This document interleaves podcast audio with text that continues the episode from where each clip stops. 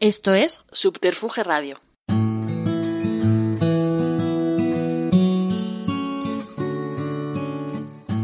Hola, saludos cordiales de Juan de Dios Rodríguez y bienvenidos una semana más a Estudio 8, un rincón del podcasting dedicado a la radio y a la música.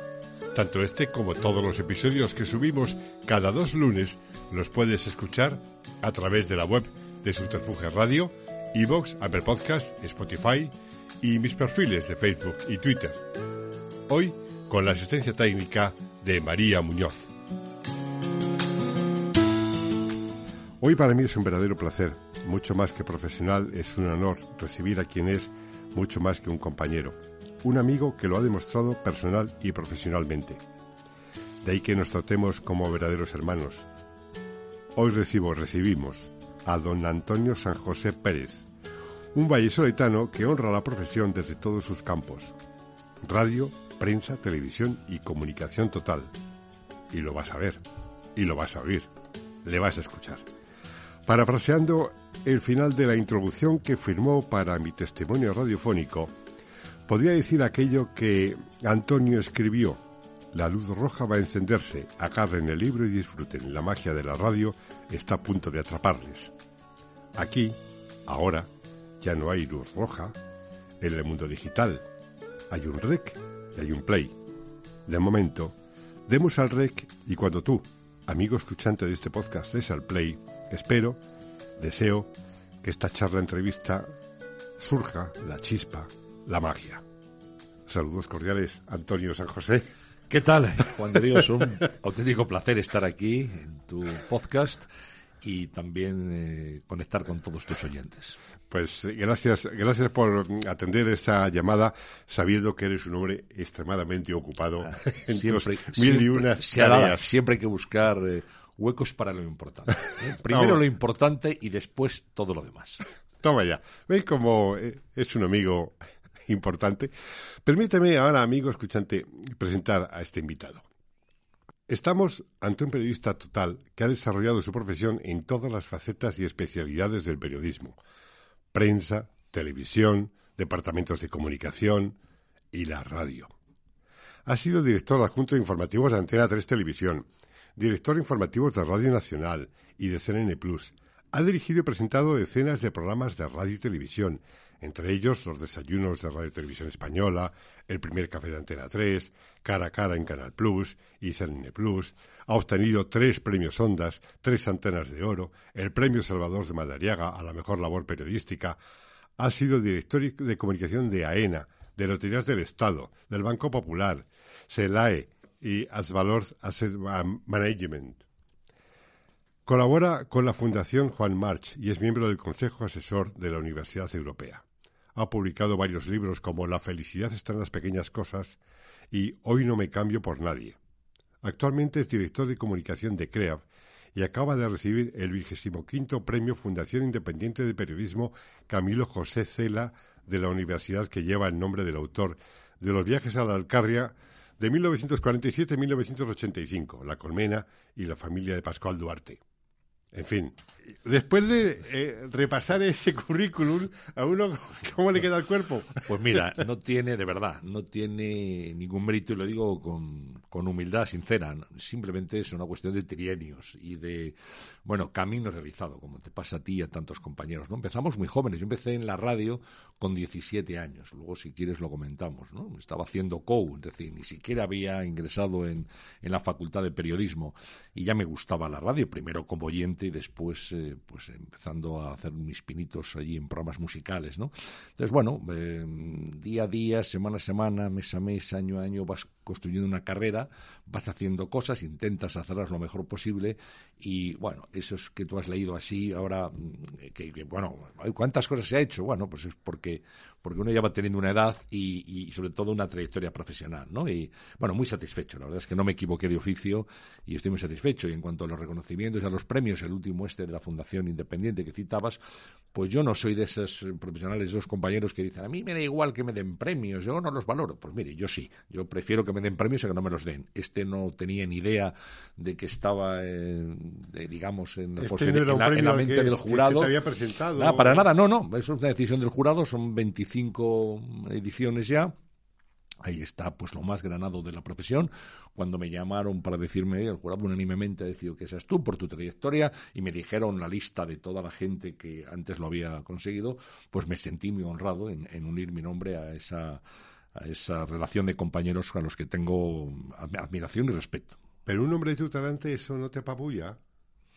No, yo creo que hay que asumir en cada momento lo que uno es y lo que uno hace. ¿no? Es verdad, tú has dicho una cosa, eh, he tenido la suerte, la inmensa suerte, de, tocar muchos palos del oficio. He hecho radio, he hecho televisión, he hecho eh, dirección de comunicación, ahora estoy haciendo consultoría de comunicación. Bueno, he hecho prensa, eh, tanto prensa diaria como prensa semanal, en revistas.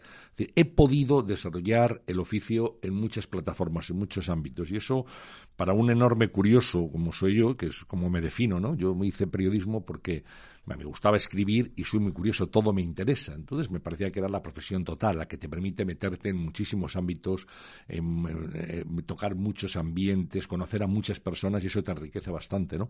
Entonces, mm, para mí eso ha sido un privilegio, el poder desarrollar la profesión, el periodismo, desde plataformas diversas, que en el fondo esto es la misma esencia de siempre, ir a los sitios, ver, contarlo, comunicar, hablarle a alguien o, mirar a, a una cámara para que alguien te esté mirando a ti también. Bueno, se trata eso de de, conectar, de conectar con el oyente, con el espectador o con el lector.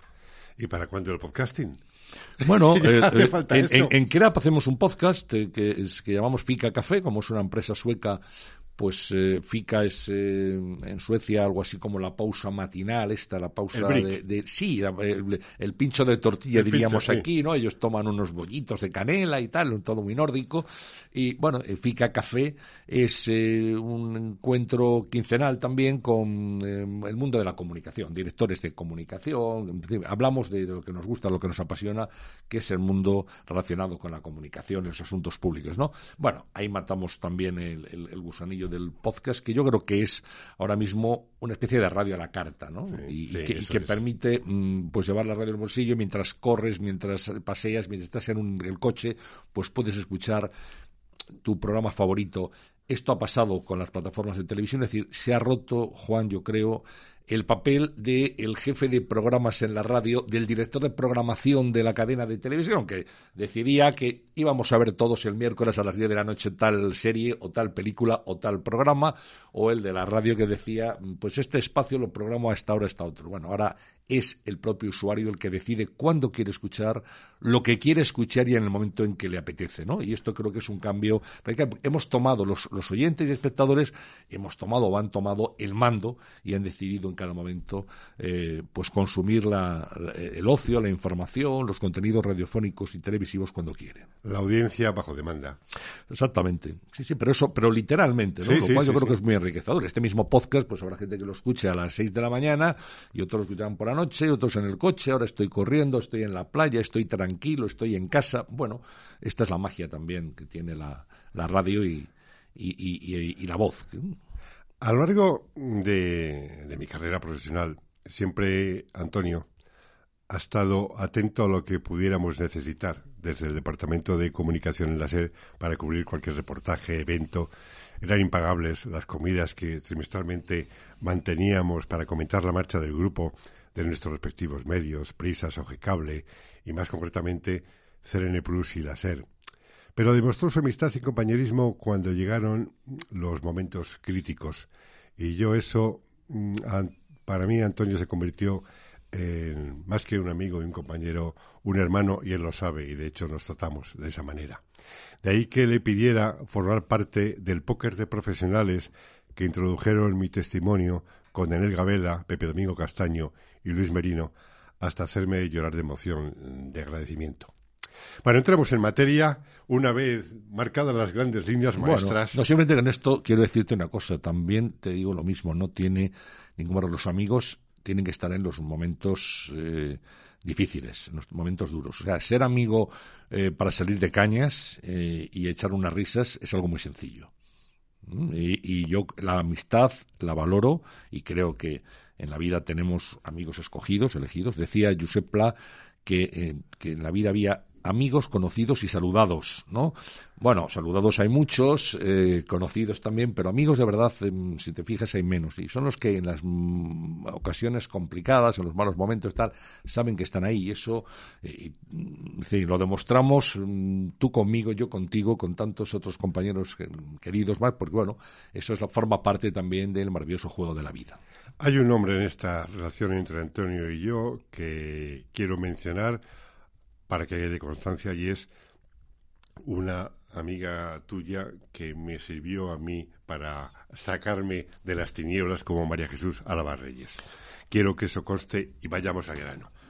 Antonio San José Pérez Valladolid, 1956. Es un periodista español, como hemos dicho, y eso dice Wikipedia. Bien. Tu abuelo. Hasta ahí vamos bien. Tu abuelo fue técnico de Radio Valladolid.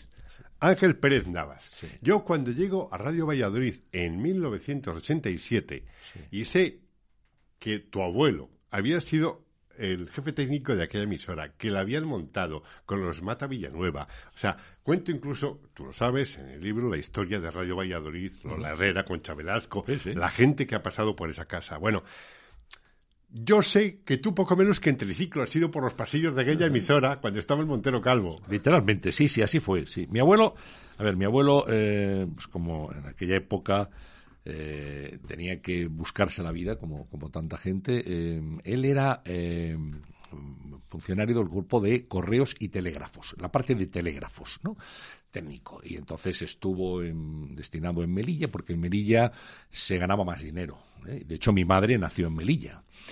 Pero claro, cuando ya tuvieron a la niña, vamos a ver la península. Entonces mm, había que buscar destino en telégrafos. ¿Y dónde fue? Pues eh, mi abuelo era de Palencia, donde había plaza y donde podía eh, trabajar en ese momento era Valladolid. Entonces fueron a Valladolid. Ahí nace poco mi relación con la ciudad. Y estando en Telégrafo, al cabo de los años, pues se monta Radio Valladolid. ¿Quién sabe montar una emisora de radio? ¿Quién entiende de válvulas, equipos emisores y tal? Pues hay un tal Navas en telégrafos y tal. Hablaron con él y mi abuelo descubrió la magia de la radio y realmente después ya dejó los telégrafos y se dedicó a, la radio. Montaron en el Hotel de Francia, en primer lugar, allí en la calle Felipe Neri, al lado de Teresa Gil. Montaron en, una, en dos habitaciones, por lo visto, claro, muy me contaban el, comienzo de las emisiones, después Montero Calvo, después ya eh, pues fue eh, ampliándose la emisora. Y efectivamente yo pues de con yo me acuerdo con tres años eh, andar en triciclo por aquellos larguísimos pasillos y ver eh, eso, a los locutores, a, a, Valdezate, que era un técnico, como Sabino Valdezate, Sabino Valdezate. Como metía las uñas de publicidad, cada, había que meter cada cuña de publicidad, eh, no como ahora que están todas grabadas, sino una a una con aquellas eh, cintas, abiertas, muy pequeñitas y tal, ¿no? Con una habilidad extraordinaria, la luz roja, eh, la magia de los programas que era el público. Y allí sí actuaba, claro, eh, había actuado, que ya no estaba, Lola Herrera, Conchita Velasco, aquí se llama, Lolita Herrera, eh, era Lolita y Conchita Velasco, y, bueno, una playa de descendientes profesionales, ¿no? Y yo ahí con 13 años, con dos, sí, con 13 años, pues descubrí el mundo de la música. Había un programa que se emitía los sábados de 3 a 5, sí que hacía Rafa González Yáñez, y se llama Disco Clan. Y ese programa era cara al público. yo todos los sábados iba allí, mm, vamos, como una religión, y allí pues se hablaba de Creedence Water Revival, de Vanilla Fudge, de, de, los Rolling Stones, y, aquí yo me parecía, y de vez en cuando iba a alguna entrevista, ¿no? Eh, pues era cuando empezaba la música progresiva, máquina, en fin, todos eh, aquellos grupos, modos, eh, aquellos, grupos, y entonces yo lo veía aquello con, bueno, yo creo que el veneno de la radio que ya tenía dentro, y el veneno de la música, pues terminaron de conformar mi vocación. Porque efectivamente Antonio San José al margen de todo lo que hemos comentado, es un amante de la música y empezó en la música. vamos a hablar de James Taylor. bueno, pues, no. Porque James Taylor a ti tiene muy marcado. Sí, vamos a ver, yo... Eh, Carol King, James Taylor, exactamente, eh, Antonio San José, forman un trío. Sí, sí, sí, sí. Y eh, sobre todo, vaya, compañía, ¿eh? Su himno es You Got a Friend. You Got a Friend. Yo creo que es una de las canciones más bellas que nunca se han compuesto. Tienes un amigo. Habla un poco de la amistad, lo que antes estábamos contando, ¿no? Que de cuando los tiempos sean difíciles, cuando tengas problemas, pues cierra los ojos y piensa en mí, yo estaré allí, y te ayudaré. Bueno, eso es un canto a la amistad. When you're down and troubled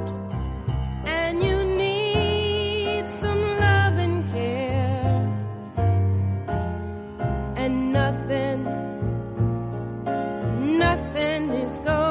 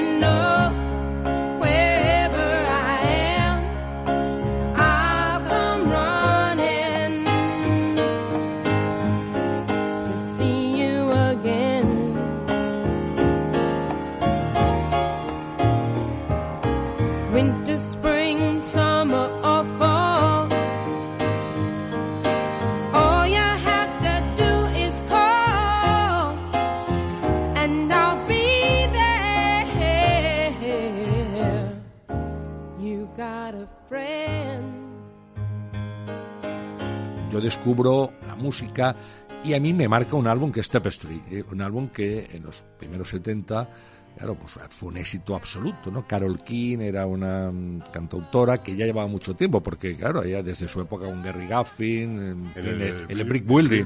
Luego yo he peregrinado a Nueva York, he estado en el Brick Building, entonces me dijo el portero, ¿qué desea? No, quiero hacerme una foto aquí, porque ya no está, el Brick Building ya no existe como tal, ¿no? Pero allí sabes que estaban en una habitación, en una sala, estaba Carol King con Gary Gaffin, en la de al lado estaban otros músicos, y estaban las Irels, y estaban, y estaban todos allí, claro y era una factoría auténtica, ¿no? Neil Diamond. estaban todos, claro, era, era un, lugar maravilloso. Escribiendo canciones. Sí, escribiendo y, tocándolas y, componiéndolas.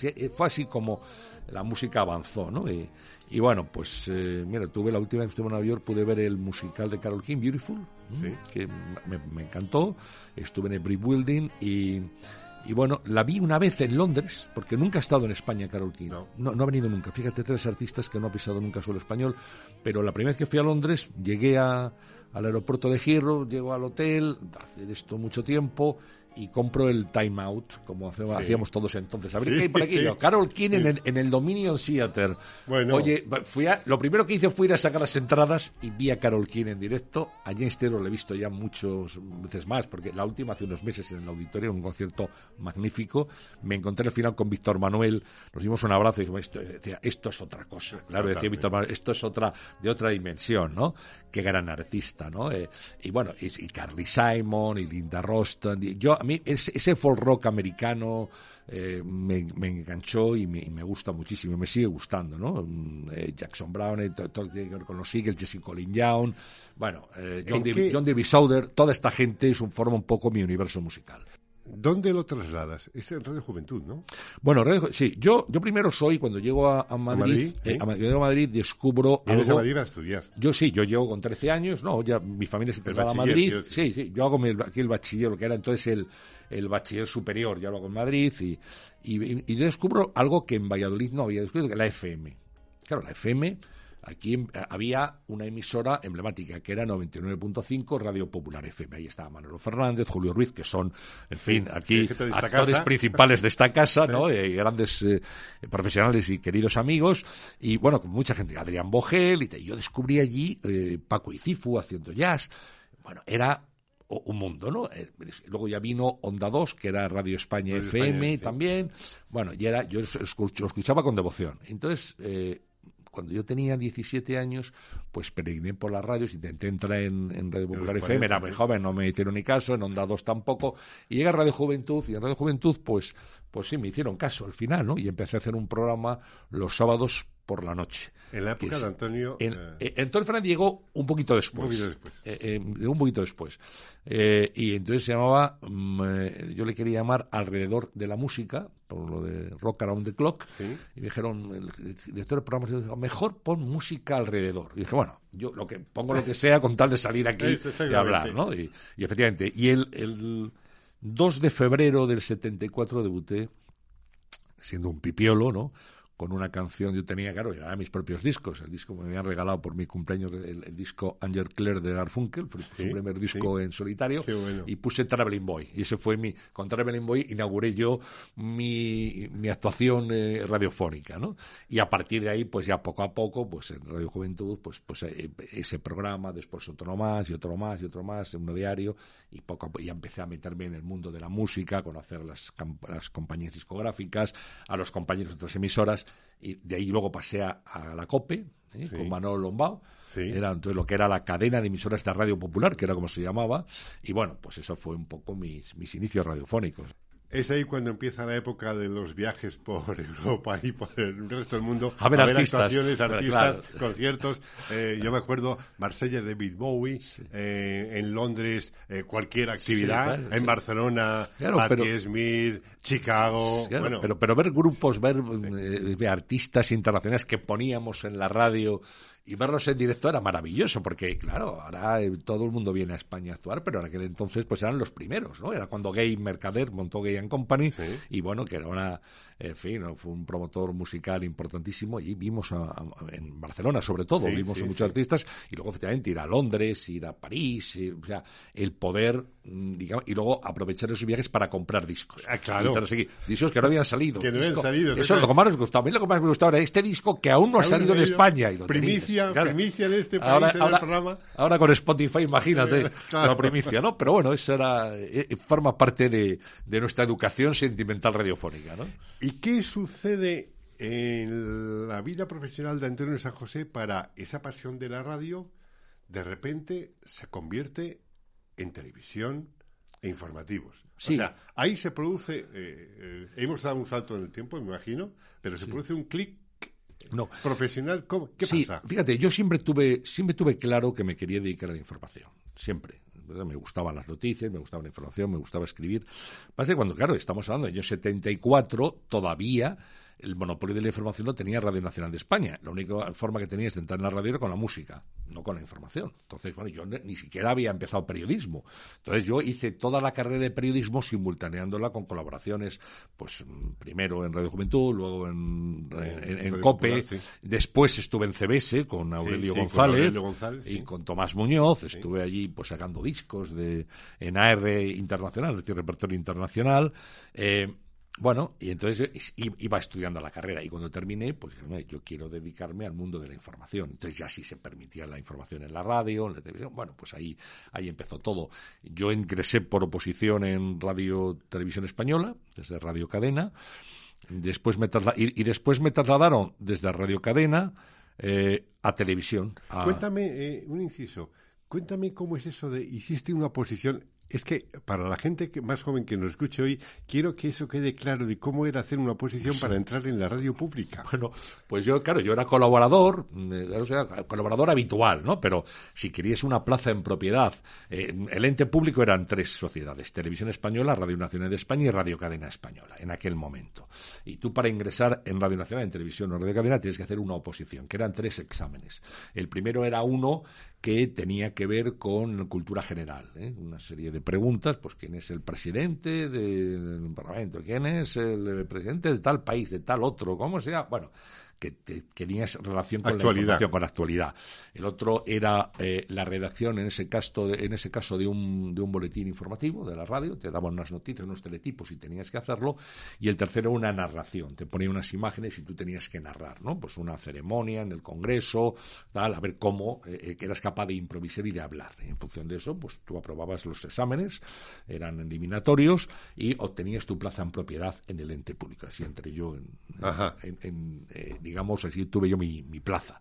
Y a partir de ahí te podías mover. Ya una que estabas en el ente, podías estar en Radio Cadena. Luego- yo luego opté a televisión y me fui en el año 75, en el año, perdón, en el año 85 a los informativos, pues estaba Manuel Campo Vidal, Ángeles Caso, Concha García Campoy, Carlos Herrera, en fin, en aquel momento yo entro y ya doy, o sea, estoy jugando a la Champions, ya paso de una radio como Radio Cadena, donde había hecho informativos nacionales y, y tal, pero ya paso a, a, a una primera división y aprendí muchísimo y lo pasé muy bien. Y de ahí, pues, eh, Manuel Campovidal hacía un programa que era, aparte del informativo de las tres, telediario punto y aparte, cuando se marchó de vacaciones dijeron, pues, ¿quién te hace este programa? Mira, pues este que viene de la radio, que tiene... Y así debuté yo en, en televisión, ¿no? Haciendo un programa de entrevistas diario sustituyendo a Manuel Campo. ¿Recuerdas aquellas entrevistas, por ejemplo, cuál fue la primera? Pues recuerdo que era, eh, creo que fue Donato Fuejo. Entonces está- hablábamos entonces de eh, los incendios forestales, porque era un verano y tal, y era un verano de incendios y eran 15 minutos. Bueno, pues te puedes imaginar nervios, eh, bueno, el mundo de la televisión, que para mí era nuevo, el mundo mm, que tuve que descubrir, pero que en el fondo tenía muchas concomitancias con la radio, ¿no? Sí te dabas cuenta de que, de que mm, en esencia era lo mismo, solo que tenías que tener presente la cámara. Y bueno, pues a partir de ahí, pues hicimos muchísimas cosas, ¿no? En- tras esa experiencia, bueno, llegas al informativo 48 horas. Sí, eh, sí, yo ahí hago, mm, eh, soy eh, sub- primero redactor, subjefe de Nacional, jefe de Nacional, redactor jefe de los telediarios y director y presentador de fin de semana. De fin de semana. 48 horas era un formato que había inventado Pedro Erquicia, cuando Pedro Erquicia se va, Sí. Pilar Miró me lo encarga a mí. Y Ah. yo hago, yo hago, dirijo y presento los informativos de fin de semana que se llamaban 48 horas. ¿Quiénes eran los directores del ente, de lo que luego sería el ente, Pues- en la época que tú estabas? Pues mira, yo entré con José María Calviño, luego con Sí. Pilar Miró y terminé con, con Luis Solana y con Jordi García Candao. Años fueron, 80. Fueron mis cuatro, sí, mis cuatro directores generales entonces. En Radio Nacional de España, en el 89 eres director de informativos Sí. Y presentas la edición de la tarde. La radio no la habías dejado, lógicamente. No, no claro. la había dejado, pero yo pensé, como llevaba en televisión ya unos años, pensé que, bueno, pues ya está en la radio es una etapa mm, terminada, ya estoy en la televisión, y de repente cuando mm, tienen que buscar un director informativo fue lo mismo, ¿no? Y quién sabe de radio aquí, pues mira, este San José vino de Radio Cadena y esta está en la radio, pues sala allí, a Radio Nacional de Director Informativos. A mí en principio, te, te confieso, no me apetecía nada, nada, nada, porque no entraba en mis planes. Pero ¿Te luego, habías cogido gusto a la televisión? Sí, le había cogido gusto a la televisión, estaba muy bien en Torre España, tenía muy buenos amigos. Yo hacía mm, dupla con Arturo Pérez Reverte, entonces Sí. hacíamos eh, interior los dos en un momento determinado y tal. Y los, yo me- tenía muy buenos amigos, me daba muy bien. Y, y volver ir a la radio, a, a Prado del Rey, a Radio Nacional, que yo no conocía, pues no me seducía. Luego, pues llegué, pude mm, eh, dejar ahí mi impronta, eh, digamos que, que lo que hicimos fue informatizar toda la redacción, fue una etapa muy bonita, estuve cinco años como director informativo, cinco años seguidos, eh, muy bien con el equipo, ya me, me hice con ello, y cuando terminé esa etapa, pues ya eh, eh, dirigí, presenté durante tres años el programa de tarde, de 5 a 8, se llama Edición de Tarde. Edición de tarde. El caso es que mm, das un salto a televisión de nuevo para los desayunos de Sí. televisión española. Exactamente. Estando en Radio Nacional, eh, las mañanas se las encargan, las mañanas de Radio 1 se las encargan a Constantino Romero. Sí. Eh, Jordi García Gandao, pues Constantino, que era una persona estupenda, un persona magnífico y tal, pero Constantino le gustaba, lo que le gustaba de verdad era la música. Era la música, La música. sí, Entonces sí, yo hablé sí, sí. con él y, oye, ¿qué vas a hacer, Constantino? Pues mira, voy a hacer, me, me- me enseñé la escaleta del programa de la mañana de Radio Nacional. Eh, a las nueve a poner música, de tal, luego a las once jazz, después eh, el piano bar, no sé qué. Y yo, dije, cuando los jefes vean esto, que es un programa musical, van a entrar en pánico, porque ellos querían un programa para competir con, Iñaki, con Iñaki claro, Gabilondo y con Carlos magazine Herrera. claro, bueno, pero eh, Constantino quería hacer su programa musical. Cuando vieron que el programa de Constantino era muy musical y que no y que no, a Constantino no le gustaba legítimamente hacer entrevistas a políticos y tal, dijeron, oye, pues vamos a meterle por delante, hacemos, empieza, que empiece en las mañanas, pero que la primera hora sea los desayunos de Radio Nacional de España. Y, y- y entonces, tres personas que dijeron, Diego Carcedo, que era el director de la radio, Julio César Iglesias, y yo hacíamos eh, los desayunos, que era un programa de actualidad con un invitado, ¿eh? to- todos los días. Y entonces empezó en la radio, los desayunos. Como aquello funcionó, dijeron, ¿por qué no en televisión? Y ya fueron los desayunos de Radio Nacional en, te- en televisión española también. Era una entrevista de tres periodistas a un invitado, no era una, hora. tertulia. No era una tertulia, no, era una entrevista. Sobre temas de actualidad. De actualidad. Porque era, pues hombre, hablabas de todo, ¿eh? de la actualidad del día. Con el invitado hablábamos del, digamos, del ámbito de actuación del invitado, pero también de la actualidad general. Y así fue, y fue el formato, yo creo, muy exitoso, los desayunos que, que luego tuvieron mucha continuidad, ¿no? Tuvieron 20 años en antena. Hasta 1996, Que me voy a que, Antena que 3. te vas a Antena 3. Sí, me voy, me llama Pepe Oneto, eh, que le han hecho director de informativos, y me dijo, esto es un lío, lío, Antonio, necesito que, que me ayude alguien que sepa de televisión.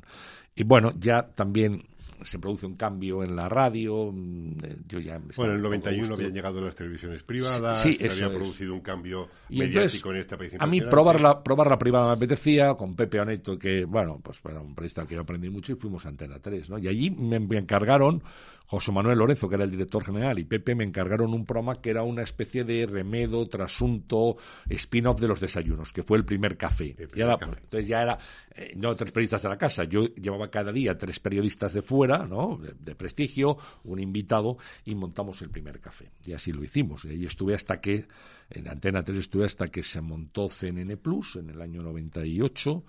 Eh, la primera vez que Turner, que, que Sí, pero Atlanta dejaba a- ahora la llegamos marca. a CNN Plus, porque eh, yo quisiera eh, comentar, eh, digamos que esa salida tuya de Antena 3, mm. Bueno, no. Bueno, Bueno, bueno, vamos a ver. digamos esto- que, en no, fin. Mira, igual que no las... te hizo mucha gracia. No, pero vamos a ver. eh, yo creo que en una, en una cadena de radio, que es una empresa pública o privada o de Mira, televisión, voy a decirlo yo. El 17 de junio de 1998, Antena 3 comunicaba que después de dos años dejabas de presentar y dirigir el primer café, un programa informativo y de análisis independiente. Acababa de llegar a la dirección de informativos Ernesto Sáez de Buruaga, sustituyendo a Pepe Oneto, y mientras se prometía más apoyo y promoción para el primer café que dirigías, de cara a la siguiente temporada, se negociaba a la vez con Isabel San Sebastián para que hiciera el programa como finalmente ocurrió, pero que duró poco.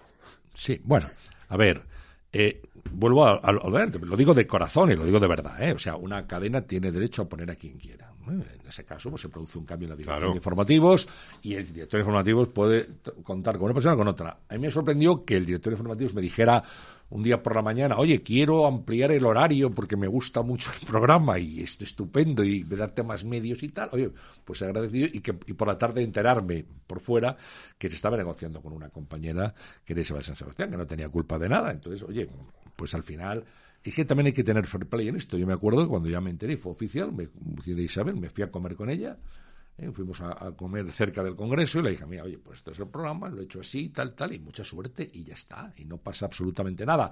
Yo ya no estaba cómodo allí, no era mi, mi hábitat, y en ese momento, oye, pues casualmente eh, llega la oferta de CNN Plus y me voy, me voy porque no estaba bien allí. Eh, pero oye, no me arrepiento porque al final pues puede vivirla durante 12 años la aventura extraordinaria de CNN Plus, el primer canal de 24 horas desde la iniciativa privada, ¿no? Eh, eh, luego ya el primer café duró lo que duró, pero ya eso ya no era cosa mía, ¿no? Pero, la vida es así, o sea, en la vida tienes que aceptar, en la vida profesional, que a veces te nombran, a veces te destituyen, a veces te apoyan, a veces te dejan en el pasillo. Eso es así, ¿no? A veces con justicia y a veces pues, de manera injusta. Pero bueno, ¿qué se le va a hacer? Es que no hay otra posibilidad. En una carrera larga mm, es así, es así.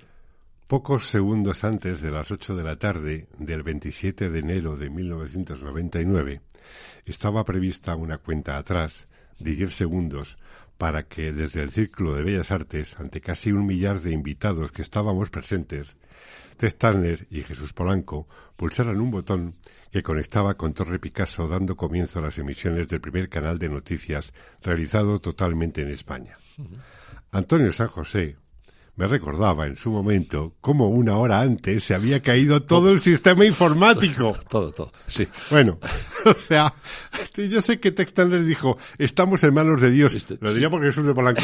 Sí, digo, estamos en las manos de Dios. Y efectivamente, pero tú imagínate, ¿no? Yo tenía, había, yo era el director de informativos, Paco Baster del director general, tú estabas entonces en la serie. Oye, la salida de CNN Plus se cuidó muchísimo y tal. Y habían puesto un sistema, vinieron los de CN en adelante, un sistema informático muy sofisticado, muy complicado y que, claro, se estaba ensayando, estaba inaugurando.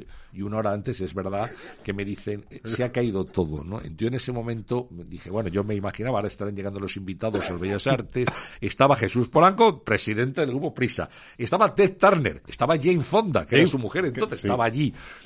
Ahora te contaré una anécdota con Jane Fonda. Estaban todos los jefes, todos los jefes de la SER, del país y tal.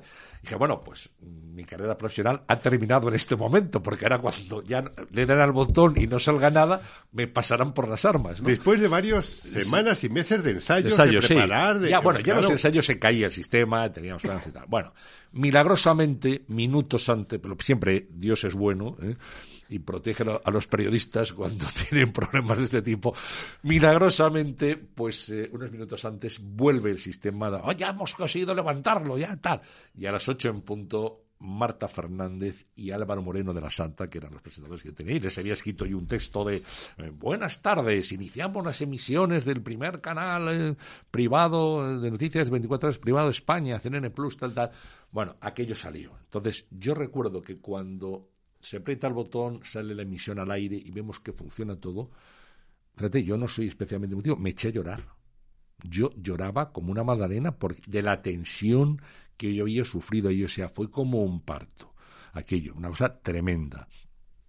Salió aquello, yo no pude estar en la fiesta, eh, que tú, sí disfrutaste, eh, y, y, luego hubo una cena eh, cerca del Palacio Real donde sí me invitaron, y estuve allí con todo el mundo, y bueno, pues ya, oye, pasado, yo les conté, ellos no se habían enterado del mal rato que habíamos pasado en la, en la redacción y del peligro, en Torre Picasso, efectivamente, estábamos en los sótanos de Torre Picasso donde emitía el Plus. Y la anécdota de, de Jane Fonda es que María Eugenia Cimas, que era la directora de Relaciones Públicas de, de Sogecable, año 98, me dice, Antonio, unos días antes, tengo un problema, pues cuéntame, María Eugenia, mira, que viene Jane Fonda, sí, que Jane Fonda, en fin, en aquel momento... Eh, bueno, siempre lo ha sido. Siempre lo ha sido, pero en aquel momento era, y era la mujer de Ted Turner, que, y me ha dicho que solo bebe zumo de arándanos. Y zumo de arándanos, hoy en día dicen, pues qué tontería, va a cualquier supermercado. Pero en aquel momento es como si nos dicen que solo bebía algo que no conocíamos. En 1999 no había zumo de arándanos en la tienda de la esquina. ¿De dónde sacamos zumo de arándanos y tal? Bueno, pues al final preguntando, indagando y tal, no sé, la trajeron de fuera y tal, y María Eugenia encima pudo eh, darle zumo de arándanos a Jane Fonda. Insisto, ahora en, el supermercado del barrio lo tenemos todos, ¿no? Pero hay que retrotraerse mm, años atrás donde aquello era bastante exótico, ¿no? O sea que, pero bueno, bien, se oye ellos bien, le, gustó la fiesta, el, zumo de arándanos, y luego me vino un día cara a cara Jane Fonda, cuando escribió su libro de memorias, y la tuve como entrevistada, y he de decir que fue encantadora y fue una entrevista memorable. O sea que así fue. La tiene guardada por supuesto. ¿Es verdad que por si acaso se había grabado una hora de, emisión del lanzamiento por si fallaba algo? Eh, teníamos, sí, pero, pero no podía funcionar porque al se había caído, informe se había caído todo, o sea, que, que no teníamos, no había plan B. No, había plan B. El, plan B era salir corriendo eh, a coger el primer avión en Barajas. No teníamos posibilidades. Tras las felicitaciones, brindis y la cena posterior, Polanco, Turner, Cebrián y Jane Fonda y demás directivos, entre los que, como tú acabas de decir, estabais, os fuisteis a dar un paseo por la Plaza de Oriente, el Teatro Real y el Palacio Real. En fin. Me pareció, sí, me, mira que es bella la, la, Plaza de Oriente y el Palacio Real. Aquel día te parió. Me pareció a, las, a, las, doce y media de la noche de aquel día. Después de la experiencia. bueno, me parecía que estaba en el paraíso. ya me imagino. Entre 2001 y 2010 presentas en ese canal, en Cara a Cara, sí además de colaborar en la revista Interview y en el plural.com, con el Chopin y demás. Esa experiencia de esos eh, nueve años trágicamente eh, acabados de aquella manera en 2010, o sea, es otra es otra daga que tenemos muchos periodistas clavada. Bueno, mira, te lo voy a decir muy, muy claramente. Nunca le perdonaré a Paolo Basile, nunca, el daño que le hizo a la televisión de este país. En general, haciendo una televisión bazofia, absolutamente, que no le permitían en Italia, la ha hecho aquí, este señor, que afortunadamente se ha ido ya, y después, claro, eh, cuando Prisa no puede mantener su operación de televisión, se la vende a Mediaset. Claro, eh, eh, y era cuatro y era CNN Plus. yo hubiera pedido al señor Basile un poco de respeto por CNN Plus. No solamente no tuvo respeto, sino que además se mofó de la audiencia y los profesionales y el día 27 de diciembre, en el cual eh, a las 12 de la noche pues se extinguía, digamos, el, el contrato y entraba ya el nuevo propietario de Mediaset, en ese canal sin solución de continuidad emitió el, el canal 24 horas de Gran Hermano. Le ofrecimos alternativas, ofrecer los 40 principales televisiones. Entonces, hacer algo un poco más neutro y, decir, bueno, y luego, y dentro de unos meses tú ya pones aquí lo que quieras. No, no, no, no que quede claro que yo he comprado esto, tiro el, tiro el canal de noticias, tiro CNN Plus, lo tiro y aquí meto un canal de 24 horas de Gran Hermano para ver todas las descelebraciones que había en, aquel, en aquella casa, ¿no? Eso fue un insulto, fue una vejación y es algo que la profesión nunca puede perdonar de este sujeto, de verdad. ¿eh? Y lamento decirlo, mm, ha hecho mucho daño a este país, a la formación cultural de este país, a la televisión de este país. Bien ido está, bien cesado está y aquello fue un delito del eso periodismo. Eh, lo lamento, pero es así.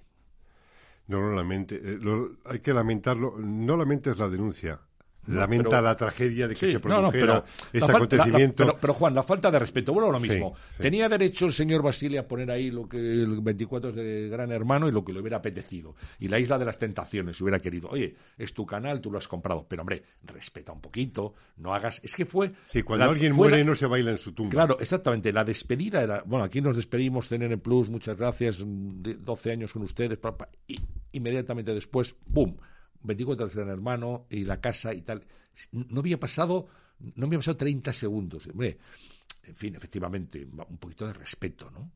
De respeto, pero no a los profesionales, también, que también, sino a la audiencia. A la audiencia, a la forma de trabajar, Total. a la información. Diciendo yo, para que veáis lo que hago yo con un canal de noticias. Bueno, pues mira, en fin. Lamento, insisto, pero, pero es así, esto también hay que, hay que decirlo. Y eso no, no, es, no, es, no es perdonable porque, porque fue gratuito. Pero con un poquito de buena voluntad dices, oye, pues yo pongo aquí un canal neutro, un documental, eso no sé qué, oye, dentro de tres meses, pero mira, guardo el luto, guardo el luto, no, no se guardo el luto. A lo largo de esos 10 eh, años, 12 años de trabajo en CNN Plus, hay muchos acontecimientos, muchas coberturas, elecciones de todo tipo, eh, eh, en cualquier lugar del mundo. Era un canal, efectivamente, 24 horas y una larga lista de profesionales que habéis estado ahí, desde Félix Madero, amigo común, a Leticia Ortiz, hoy reina de España. Es decir, eh, quiero decir, ha habido tanto, tanto, tanto que se ha vivido, que yo voy a rescatar algo mm, por la importancia que tiene en cuanto a la trascendencia de, del terror. El 1 de mayo Mira, tendría que mirar la fecha, pero es un 1 de mayo en Real Madrid-Barcelona. Se produce un atentado de ETA. No hubo víctimas mortales, pero periodistas de CNN Plus fueron atacados por los Ultrasur. Antonio San José, director informativo del canal, denunciaba la negativa de la policía a proteger a sus reporteros. Y decías, no hoy por hoy, a Iñaki Abilondo, es intolerable que la policía no proteja a los informadores cuando estos le están reclamando la protección que se supone que tienen que dar. Yo quería destacar ese momento como un ejemplo de lo que, independientemente de los actos, de los momentos maravillosos, extraordinarios, informativos, pero también trágicos, como era aquella época en la que pasaban estas cosas en Sin este duda.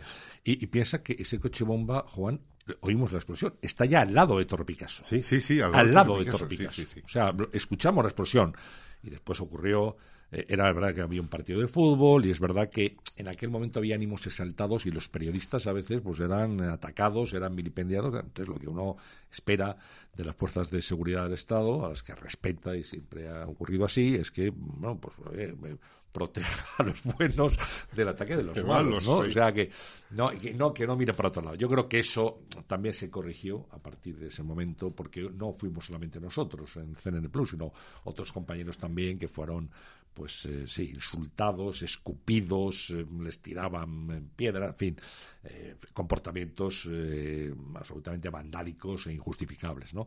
Y la policía es la que a partir de ese momento yo creo que cobró conciencia con episodios de ese tipo de que tenía que proteger a los periodistas, ¿no? Que no podía mirar por otro lado, porque que menos, o sea, tú estás haciendo una labor, no te estás metiendo con nadie, lo que no quieres es que te estén acordando de tu familia, te estén eh, escupiendo, insisto, te estén tirando cosas, te estén boicoteando las conexiones en directo. Esto se hacía, ¿no? Hay, hay salvajes que mandan los que hacen estas cosas, ¿no?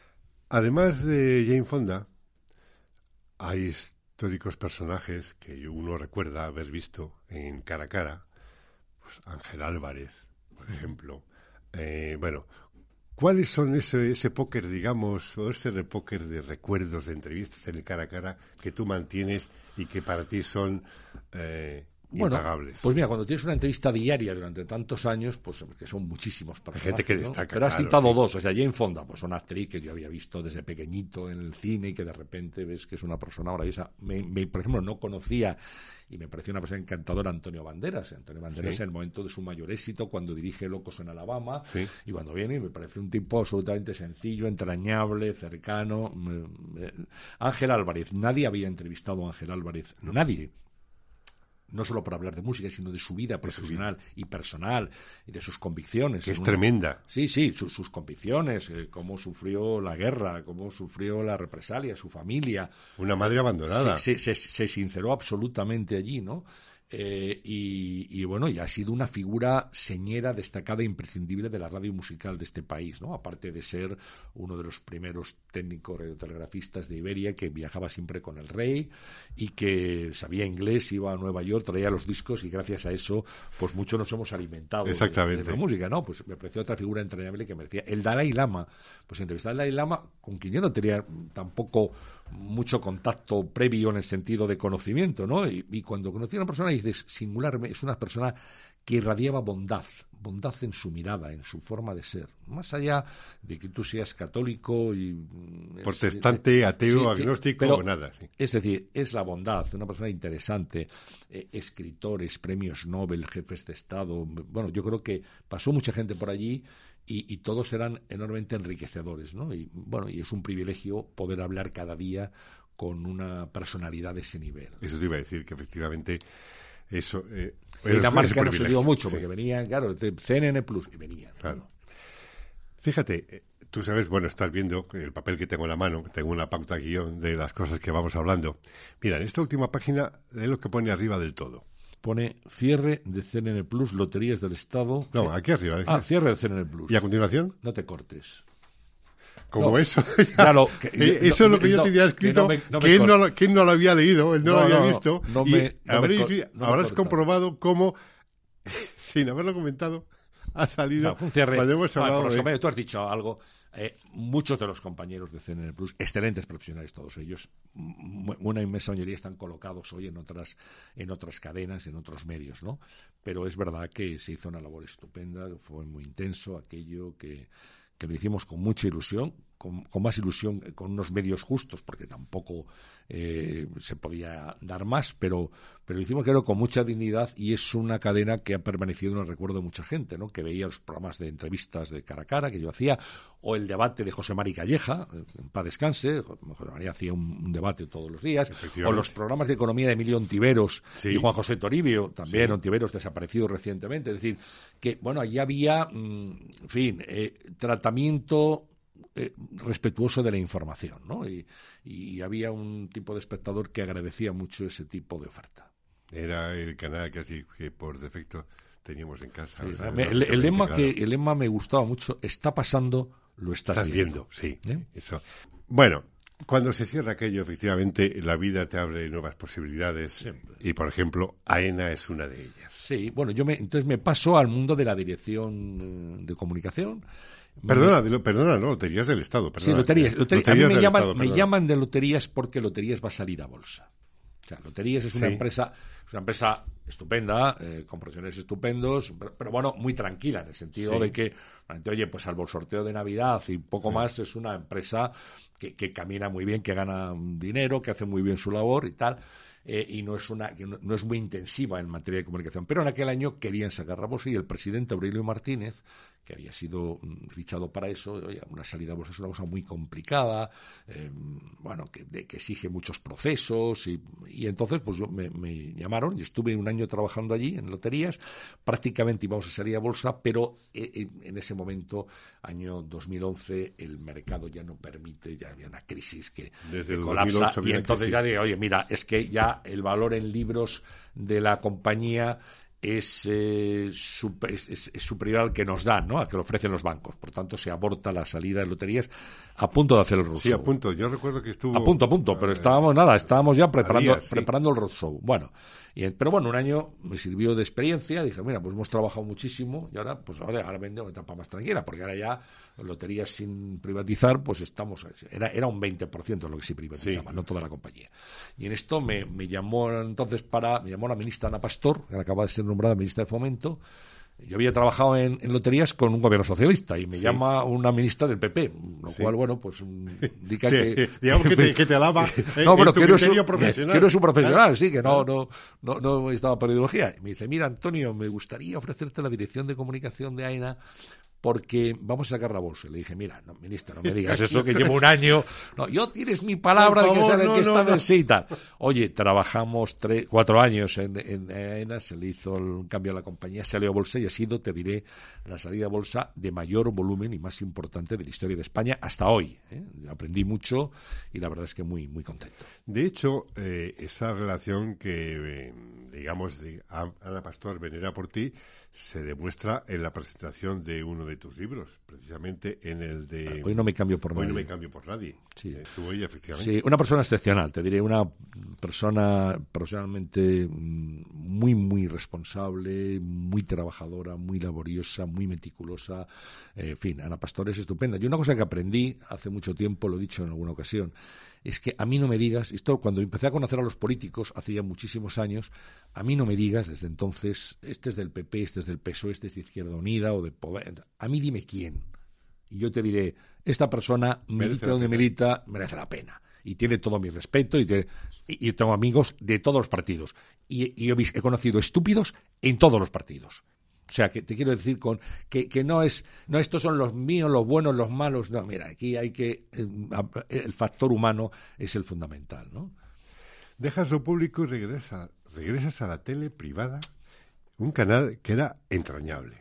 Non-Stop People. Non-Stop People. Non People. Sí, pues mira, pues me, Y esta mañana he desayunado en una taza de Non-Stop People. Pues fíjate, eso fue una... Bueno, yo termino en lotería, sacamos a bolsa y dije, bueno, yo, yo no tenía vocación de seguir en la administración ya como como trabajador de la administración. Entonces, mm, en ese momento me llama José Manuel Lorenzo, siempre estas son llamadas que, se van como concatenando, ¿no? Y había un, un canal francés, Non Stop People, que quiere sacarlo en España era muy bonita la idea, es decir, un canal eh, que se nutre de jóvenes recién egresados de la universidad, jovencísimos periodistas, a los que se les paga un sueldo digno, digno, el que menos cobraba eran mil euros en ese momento, es decir, gente que acababa de salir, ¿eh? Sí, estamos hablando... pues del año 2015. 2015. 2015. El que menos, dos mil, mil euros. Pero bueno, yo, te voy a pagar. Pero además no son los mil euros. Es que tú vas a llevarte una formación aquí que puede costar cuatro veces más o cinco veces más.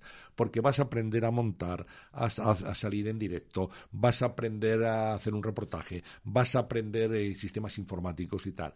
Oye, hoy en día, ayer lo hablaba con eh, José Ángel Abad, que es el director, eh, hoy en día, el director de comunicación digital de la cadena COPE me dijo, Antonio, es que el, más del 90% estamos colocados y estamos muy bien colocados. ¿Por qué? Porque llegábamos a los sitios y sabíamos hacer de todo. Me estás recordando algo que comentaba hace unas semanas en, el penúltimo episodio de Estudio 8, Elsa González, hablando de cuando ella estaba en el gabinete de estudios que coincidió con Carlos Llamas y demás. Decía, era un, era un máster de nueve meses en el que nos pagaban. Sí. Viaja Madrid pagaba para hacer un máster. O sea, no pagábamos nosotros, cobrábamos para hacer aquello. Entonces, me, me, importa mucho lo que está destacando de cómo era Non-Stop People, porque era, es un tipo de cultura y de criterio, ojo, que no se da. o sea, a los estudiantes se lo hoy se les cobra. No, no, por, por, una formación. No, es que en ese caso, en Non-Stop People, como pasaba en el gabinete en su momento, se estaba formando a profesionales que iban a serlo en su momento, que estaban saliendo, acababan de salir, para una carrera y se lo estaba pagando. Y, luego, eh, y desde una perspectiva muy profesional, nosotros lo que hacíamos era corregir y enseñarles y, y que todos, eh, estar en Antena 3, en Telecinco, en Televisión Española, en las radios, en, en Telemadrid, o sea, eh, toda la gente, el 90%, ya es decir, de, de los profesionales que estaban allí, jóvenes recién egresados, están hoy colocados y bien colocados, ¿no? Bueno, algo hicimos bien y ellos elegimos bien el casting, ellos pusieron mucho interés y es un orgullo. Ahora que vas a cualquier sitio, oye, es que empecé contigo, bueno, pues el poder ayudar también a, a esas personas a incorporarse al mercado laboral. Y esa es la idea, que estuvieran tres años, que después de los tres años salieran, entraban otros y era una forma de reciclar eh, y de aportar al personal, ¿no? a la, Eso es, ayudar a la inserción laboral a jóvenes periodistas. Eh, duró tres años aquel canal. ¿Por qué eso no cristalizó? Estaba en la plataforma de Movistar. Sí, estaba en Movistar, eh, Telefónica estaba detrás. Yo creo que eh, sacaron el canal cero entonces, cero, y, entonces pues ya parecía que tener dos canales, pues pusieron todos los, los intereses en cero, bueno, me parece también legítimo, y, dejaron de caer Non-Stop People, pero bueno, mm, probablemente la experiencia de tres años fue enormemente satisfactoria. Después de aquello, llega el momento de CREAP, ¿no? Llega primero eh, Azvalor. Azvalor, es verdad. Es una gestora de fondos de inversión. Sí, es, verdad, es, verdad, es verdad, Donde yo aprendo mucho de cultura financiera, educación financiera, y después eh, mi etapa actual, que, yo creo que será el final de mi, vida profesional, ¿no? que es, eh, que es CREAP, que es una consultora de comunicación y asuntos públicos, que se creó en Suecia en el año 70, que desde el 2000 está en España. ¿Qué trabajo realizáis? Pues mira, ¿Y cuál es eh, tu función concreta? yo soy socio de la compañía y como socio pues me dedico a, cuestiones de comunicación, asesoramiento en comunicación, a grandes corporaciones, a compañías, a empresas, a instituciones y entonces por lo que haces es aportar tu experiencia en, en, digamos en planes de comunicación, en canciones, en campañas de comunicación. Hay comunicación corporativa, comunicación financiera, comunicación digital y asuntos públicos. Todo lo que tiene que ver con eh, el mundo institucional, de las relaciones institucionales. Y, la verdad es que me he encontrado un grupo extraordinario de personas. Estoy muy feliz eh, con el privilegio de poder aprender a estas alturas de mi vida. Es decir, bueno, yo tengo mucha experiencia, la puedo poner al servicio de lo que estoy haciendo, pero también estoy aprendiendo lo que es el mundo de la consultoría. En España, pues hay consultoras de comunicación, como hay grandes, las Big Four, ¿no? Como, son KPMG o Iguay o Pricewaterhouse. Bueno, pues esto es un mundo realmente muy bonito y, yo me siento muy a gusto y la verdad es que estoy, estoy muy contento. Pero hay un gusano que todos los que hemos estado ante el micrófono mm, nos, se nos mete y hay épocas como la helicobacter que a veces se despierta. Helicobacter pylori. Te, se despierta. Y en tu caso, el micrófono, eh, el, ese, esa bacteria del micrófono sigue latente y al menos la puedes matar los, lunes por la mañana con Carlos Herrera. Sí, sí, sí. Esa es tu experiencia actual radiofónica. Sí, yo, Háblame de ella. Yo tengo, yo tengo dos, dos eh, la música y la radio. Sí, sí. Tengo, eh, los lunes estoy con Carlos Herrera en la tertulia de Herrera en Cope bueno, Carlos es amigo desde la época de televisión española, teníamos los dos entonces 25 años, que, y cuando fue a COPE me llamó, oye, ¿te quieres venir, Antonio? Tal, ah, bueno, pues me voy contigo, lo paso bien, y, y la verdad es que... Mm, Pero es que has sido en la lista en todas las casas, has sido en eh, Radio eh, Nacional, has sido en la SER, has sido en la Cero. bueno, todas, por eso, pues, todas, ¿no? Es lo que tiene los, los trienios. Y la verdad es que muy bien, muy, muy, muy contento, eh, y entrar allí cada lunes y ver el piloto rojo, prepararte los temas, poder opinar, cada uno con su estilo. Yo tengo el mío y, si puedo aportar algo a los oyentes, algo que les arroje luz y que les ayude a, a desentrañar la actualidad, pues encantado. Y luego todas las semanas también publico un artículo en el norte de el Castilla. norte de Castilla, el, decano de Castilla y León. Sí, sí, bueno, el decano de la prensa española. La prensa española ¿eh? Junto con el Faro de Vigo, ahí están los dos. Pero bueno, me, me, me, gusta escribir ese artículo semanal, me obligo a buscar un tema, a escribir 600 palabras justas, además 600, ¿no? Esas dos tareas son las que te mantienen eh, con el origen, con tu sí, Bueno, pero, la radio y la prensa Sí, sí, pues lo, sigo, ah, tengo la suerte, la fortuna de seguir ejerciéndolo y la verdad es que me gusta mucho, ¿no? Y, lo hago con, mucha satisfacción. Una reflexión final, el periodismo hoy, Antonio. Bueno, pues mira, el periodismo... ¿Crees que se está muriendo? No, no, mira... ¿Lo están matando? No, el periodismo no va a morir. Vamos a ver, yo creo que el periodismo vive, primera reflexión, vive un momento de disrupción total. Es decir, aquí se han quebrado todo lo que eran los sistemas financieros, eh, profesionales, etcétera. En, las redacciones por encima de 50 años no queda nadie. Se, descremaron las redacciones por encima de esa edad, que eran los que más cobraban, pero como esto es un oficio que se transmite de unos a otros, pues resulta que los jóvenes no tienen de quién aprender, porque esto se aprendía en las redacciones. Y yo creo que ha sido muy grave quitar a la gente veterana. Pues esto es como el himno del Madrid. Veteranos y noveles. La experiencia y la innovación de los jóvenes, ese match es imbatible. Yo aporto experiencia y un joven me aporta una mirada distinta, innovación, audacia, y, es unido. Eso es absolutamente invencible. Eso ocurre en el periodismo. Modelos de negocio, empresas en crisis, en fin, que te voy a contar, que, todos lo, vivimos. Por tanto, el periodismo vive una disrupción. Ahora bien, el periodismo no va a morir. Decía Eugenio Scalfari, el, director de la República en Italia, que el periodismo es contarle a la gente lo que le pasa a la gente. Y eso, Juan, siempre va a existir.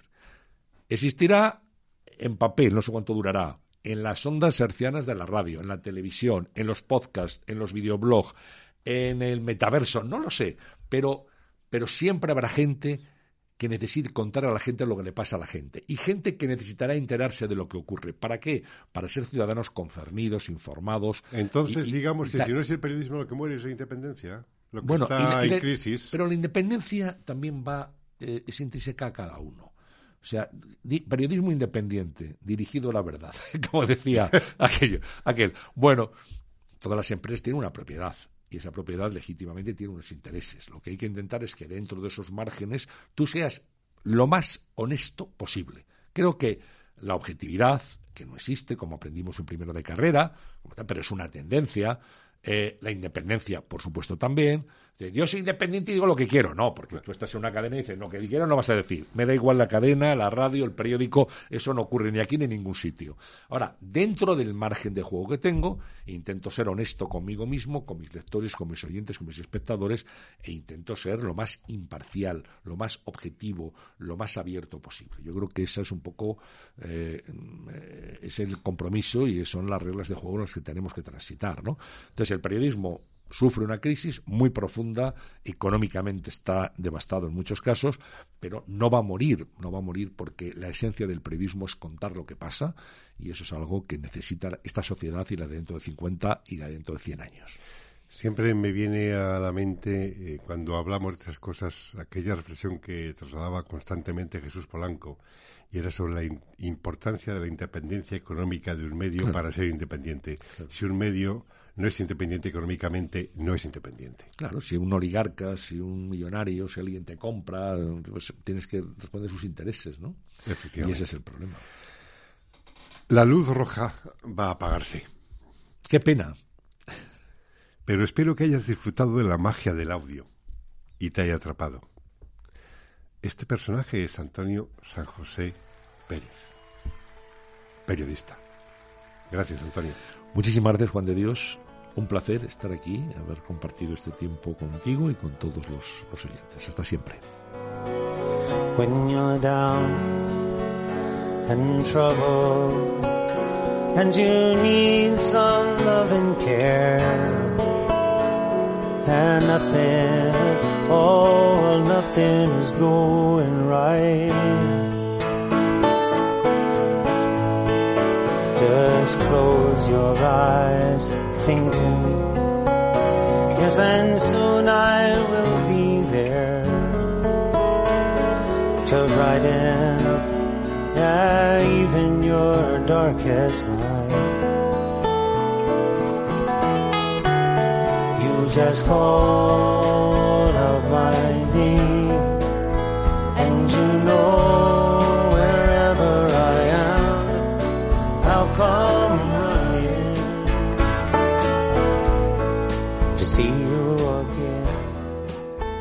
Ha sido la conversación con un hombre honesto, un hombre de palabra, periodista total e independiente, que le ha llevado a colaborar con todo tipo de medios, aportando siempre luz sobre las tinieblas de intereses de todo tipo. Y a pesar de ello, o por ello precisamente, admirado por todos. Hasta aquí un nuevo episodio de Estudio 8. Hoy con Antonio San José. Volvemos en 15 días o cuando quieras. Ya sabes dónde nos tienes. En Subterfuge Radio, Apple Podcast, Spotify, mis perfiles de Facebook y Twitter y en el blog leyendaviva.blogspot.com. Gracias por estar ahí. Nos oímos.